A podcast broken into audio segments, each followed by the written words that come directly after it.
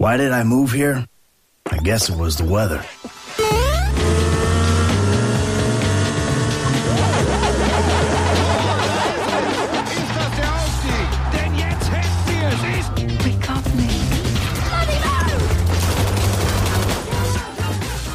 Videospiele werden so viel gespielt wie nie zuvor.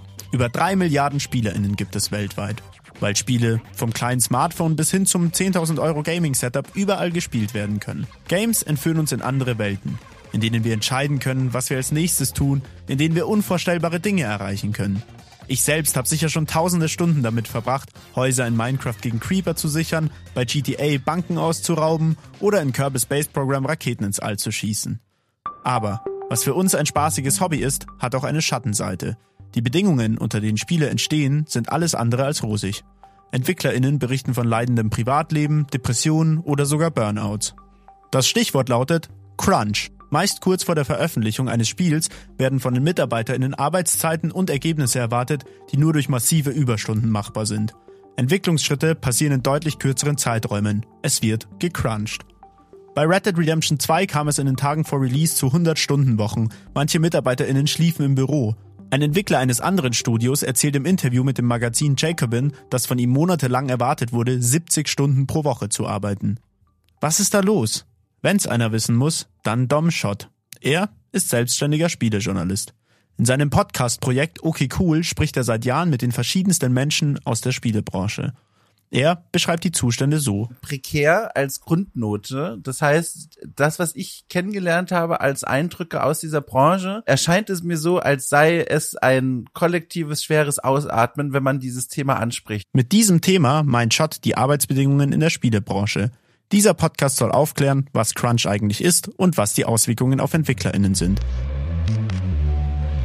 M945 To Go. Dein Thema des Tages. Aber wie macht man überhaupt ein Spiel? Games-Entwicklung ist sehr komplex. Viele verschiedene Teams mit unterschiedlichen Fähigkeiten müssen an einem gemeinsamen Spiel arbeiten. Wo fängt man da an, ist wirklich ganz komplex, weil Spieleentwicklung ja aus so vielen Bereichen entsteht. Man braucht ja Leute, die programmieren können, man braucht Leute, die Storys schreiben können, man braucht Leute, die 3D und 2D Assets erstellen können. Das sagt Jakob Braun. Er ist CEO von Active Fungus Studios, einem Münchner Studio. Zu deren Arbeit später mehr. Fürs Spieleentwickeln müssen verschiedenste Bereiche organisiert werden. Von der Idee über das Programmieren der Engine hin zum Design, der Grafik, dem Stil. Bei jedem Spiel unterscheidet sich jeder einzelne Aspekt. Mal mehr, mal weniger. Die eine Art zu entwickeln gibt es also nicht. Dennoch kann man damit planen. Aus der ganzen Softwarewelt kommen ja auch diese ganzen agilen Arbeitsmethoden, Scrum, all diese Geschichten. Scrum ist eine Art, Entwicklungsteams zu organisieren. Das sind alles Arbeitsmethoden, die darauf ausgelegt sind, dass sich die Anforderungen an ein Projekt dauernd verändern können. Wie diese Arbeitsweise konkret aussehen kann und wie das zu, gelinde gesagt, beschissenen Arbeitsbedingungen führen kann, sieht man am Beispiel von Naughty Dog und Uncharted 4. Dafür gehen wir erstmal nach Santa Monica. Dort hat Naughty Dog ihren Sitz. Die kennt ihr vielleicht für The Last of Us 1 und 2. Spiele in einer apokalyptischen Zombie-Welt, die von KritikerInnen und SpielerInnen gefeiert, für diverse Preise ausgezeichnet und 2022 als HBO-Serie umgesetzt wurde. Von Filmproduktion ist zu Beginn aber noch nichts zu sehen. 1986 wird das Studio als Jam Software von zwei 16-Jährigen gegründet. Nach erfolgreicher Zusammenarbeit mit EA und kurzer Trennung entwickeln sie dann Crash Bandicoot für die PlayStation 1 und landen einen echten Erfolg. Sieben Millionen Einheiten werden abgesetzt, Rekord für die damalige Zeit. 2001 werden sie dann von Sony aufgekauft. Eine inhaltliche Abhängigkeit bedeutet das aber nicht. In Meetings sitzen keine ProduzentInnen drin, Sony lässt Naughty Dog viel kreativen Freiraum in ihren Spielen. Diesen sollen sie 2007 für einen Release-Titel für die PlayStation 3 nutzen. Naughty Dog entscheidet sich, keine ihrer bekannten Marken zu nehmen. Sie möchten stattdessen etwas komplett Neues schaffen. Ferne Länder, mysteriöse Tempel mit uralten Artefakten und mittendrin Nathan Drake. Das soll Uncharted werden. Man kann sich das so ein bisschen vorstellen wie Indiana Jones zum selber spielen. Chefentwicklerin ist Amy Hennig. Naughty Dog will die Möglichkeiten der neuen Konsole so gut es geht ausnutzen. Ein leichtes Unterfangen ist das aber nicht. Die Architektur der PlayStation 3 ist sehr kompliziert und verlangt einiges an Einarbeitung, aber auch unabhängig vom System ist es eine Herausforderung.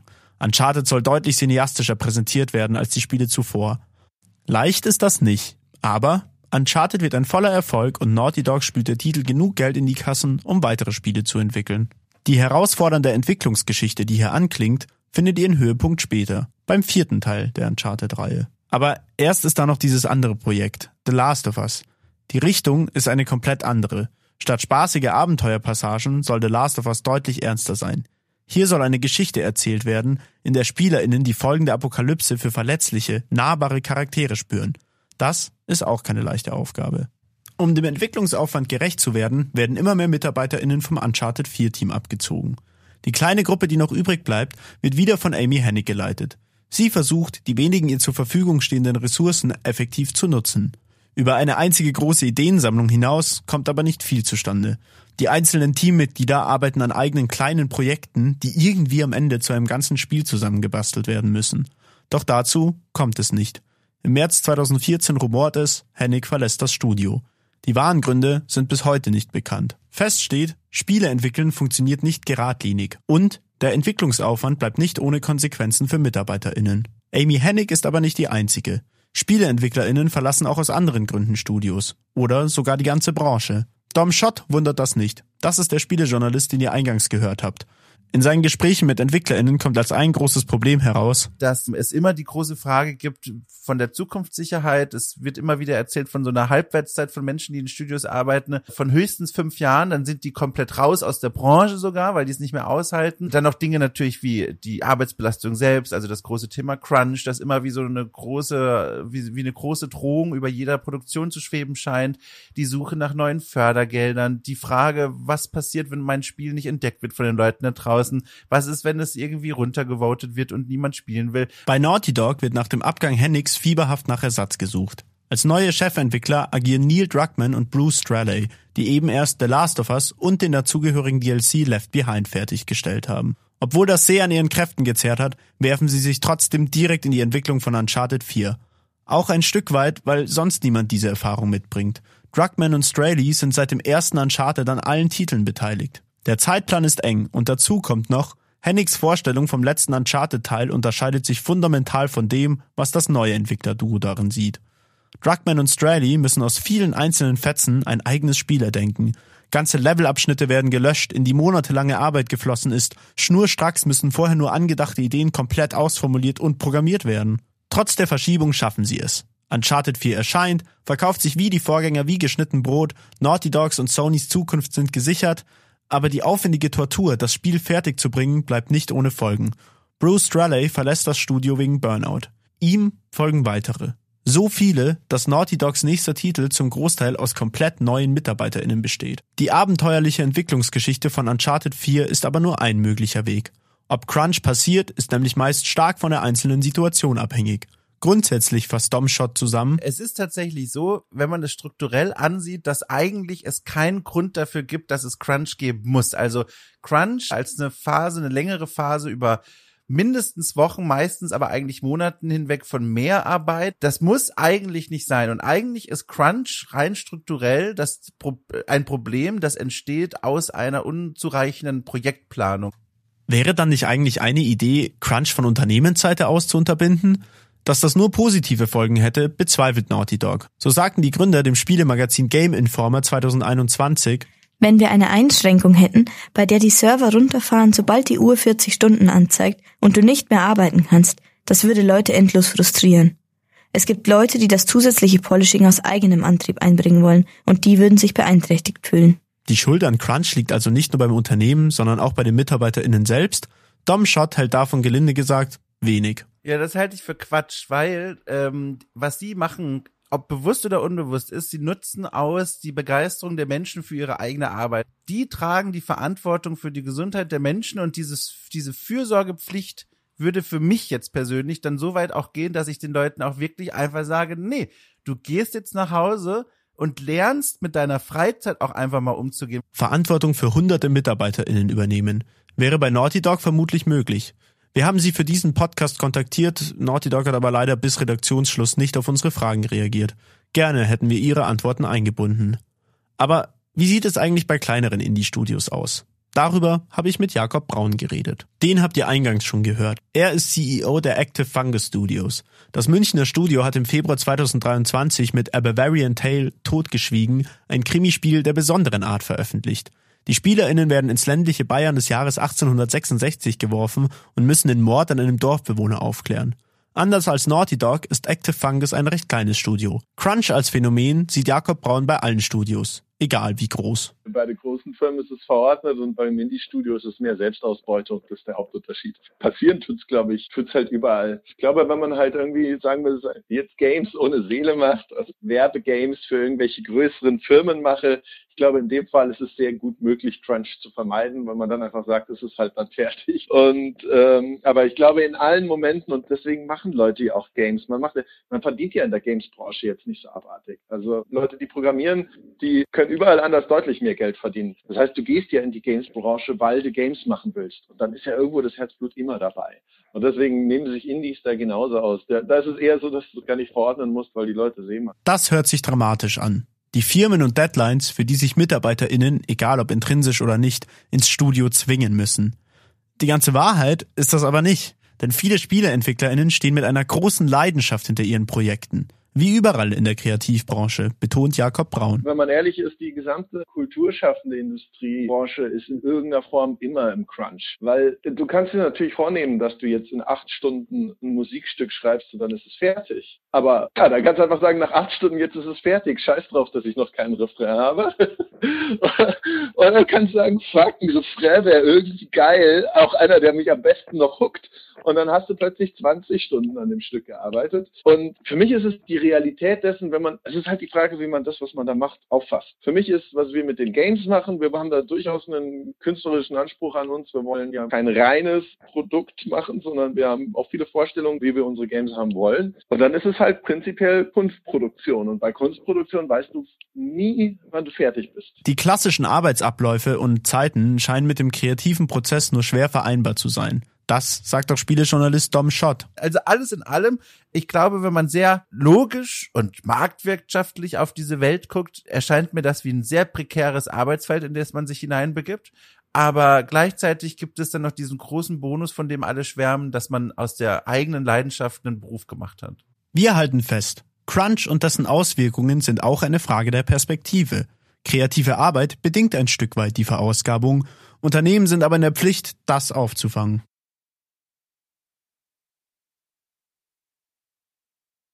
Aber was bedeutet das eigentlich für uns SpielerInnen? Dazu habe ich ein paar SpielerInnen aus meinem Bekanntenkreis befragt. Verändert sich dein Spielerlebnis, wenn du weißt, dass es unter Crunch entstanden ist? Dann kann ich mich nicht mehr so richtig vorbehaltlos darüber freuen, dass ich hier spielen darf, was mir andere Menschen zeigen wollen. Die Banditen am Wegesrand sind dann vielleicht nicht deswegen so dumm, weil das in der Spielwelt eben so ist, sondern weil die EntwicklerInnen unter dem Crunch-Druck ihnen keine richtige KI mehr verpassen konnten dann bricht auch die Immersion für mich. Ich kaufe eigentlich keine Produkte mehr von Ubisoft, genauso auch von Blizzard. Ich glaube, dass man häufig einfach das Problem hat, dass man die Infos viel zu spät bekommt weil sowas ja meistens nicht schon während der Entwicklung rauskommt, sondern erst hinterher groß drüber gesprochen wird, was eigentlich abgegangen ist. Also in den meisten Fällen mache ich mir das nicht so bewusst, weil wenn es nicht gerade große Berichterstattung darüber gibt, wird das ja, also kriegt man das ja als Konsument in dem Fall nicht wirklich mit. Deswegen spielt es bei den meisten meiner Erfahrungen nicht so eine große Rolle. Und ich ertappe mich aber als Spielerin wirklich in diesem Dilemma, dass ich abwägen muss zwischen ja, aber das Spiel ist total geil und das ist meine Leidenschaft und Menschenrechte, Grundrechte, wichtig. Wenn ich davon weiß, dann nehme ich so ein, rezipiere ich so ein Spiel auch anders. Also ich kann es gar nicht genau beschreiben, wie eigentlich, aber auf so einer gefühligen Ebene. Ich glaube, da schwingt dann einfach so ein unbestimmbares, aber nicht schönes Gefühl mit zu wissen, das, was ich hier gerade spiele und vielleicht sogar genieße, da haben Leute drüber geweint oder so, weil sie es nicht mehr sehen konnten. Auch ich selbst habe Uncharted 4 das erste Mal während der Recherchen zu diesem Podcast gestartet. Und ehrlich, zunächst habe ich beim Spielen kaum an die Entwicklungsgeschichte gedacht. Denn das, was mir da präsentiert wird, ist eine wunderschöne Welt. Eine, in die man eintauchen will, deren Geschichten und Charaktere man erleben will, die dann aber irgendwie diesen faden Beigeschmack hinterlässt. Im Spiel gibt es eine Szene, in der die Hauptfigur Nathan Drake auf der Couch sitzt. Er isst gemeinsam mit seiner Freundin Elena gemütlich zu Abend und am Fernseher läuft Crash Bandicoot. Seinen Job als Abenteurer hat er an den Nagel gehängt. Er ist mittlerweile Bergungsarbeiter. Ein lukrativer Auftrag wartet auf ihn, Nathan hadert aber damit. Jameson asked you about that Malaysia job again. Jameson always asks me about the Malaysia job. Look, Nate, I really think that you should take it. You know what? I don't want it. Really. I mean, he doesn't have the permits. And we agreed we're not going to take that kind of work anymore. It's Okay, just not worth it. Das Gefühl können vermutlich einige SpieleentwicklerInnen nachvollziehen. Abwägen zu müssen, ob man der Leidenschaft nachgeht oder nicht mal das Gefühl zu haben, dass es die Arbeit überhaupt wert ist. Aber ganz so extrem muss es nicht immer sein.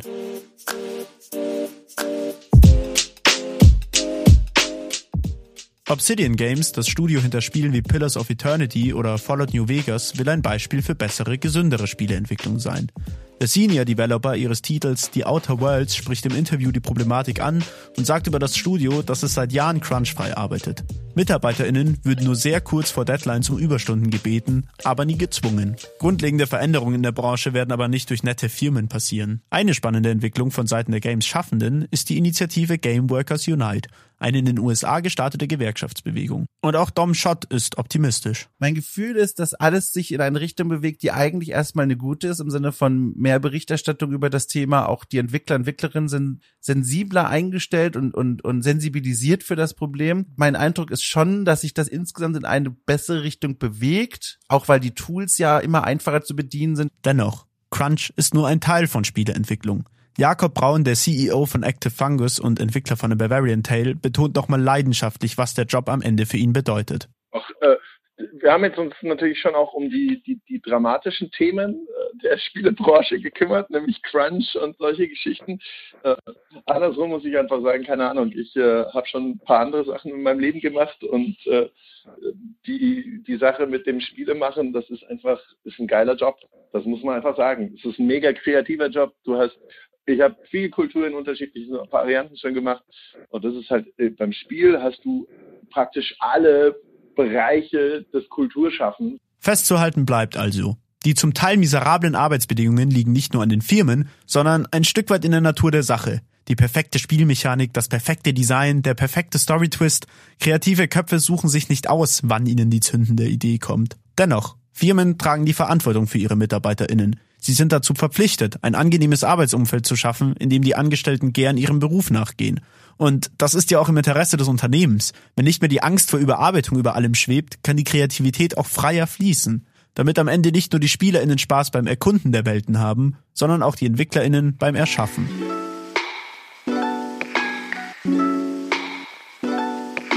Das war M945 To Go für heute. Danke an Dom Schott und Jakob Braun für die fachmännische Expertise und an Leon, Lukas, Elias, Dani und Joy für ihre Eindrücke als GamerInnen. Danke auch ans Podcast-Team. An der Vorproduktion beteiligt waren Pepe Diebold und Lena Werner. Das Interview wurde eingesprochen von Theresa Detterbeck. Verantwortlich war Philipp Moser und ich bin Ben Müller. Wenn euch diese Episode gefallen hat, gebt uns gerne eine Bewertung auf der Podcast-Plattform eurer Wahl. Und guckt auch gerne in die anderen Folgen rein. Melina hat sich zum Beispiel mal angeguckt, wie man Streamerin wird. Schickt auch gerne eure Gedanken zu dem Podcast an m945 München auf Instagram oder an info at m945.de.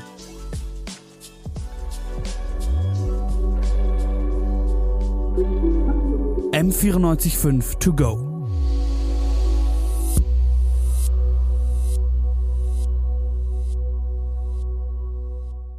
M945 To Go ist eine M945 Produktion. Ein Angebot der Media School Bayern.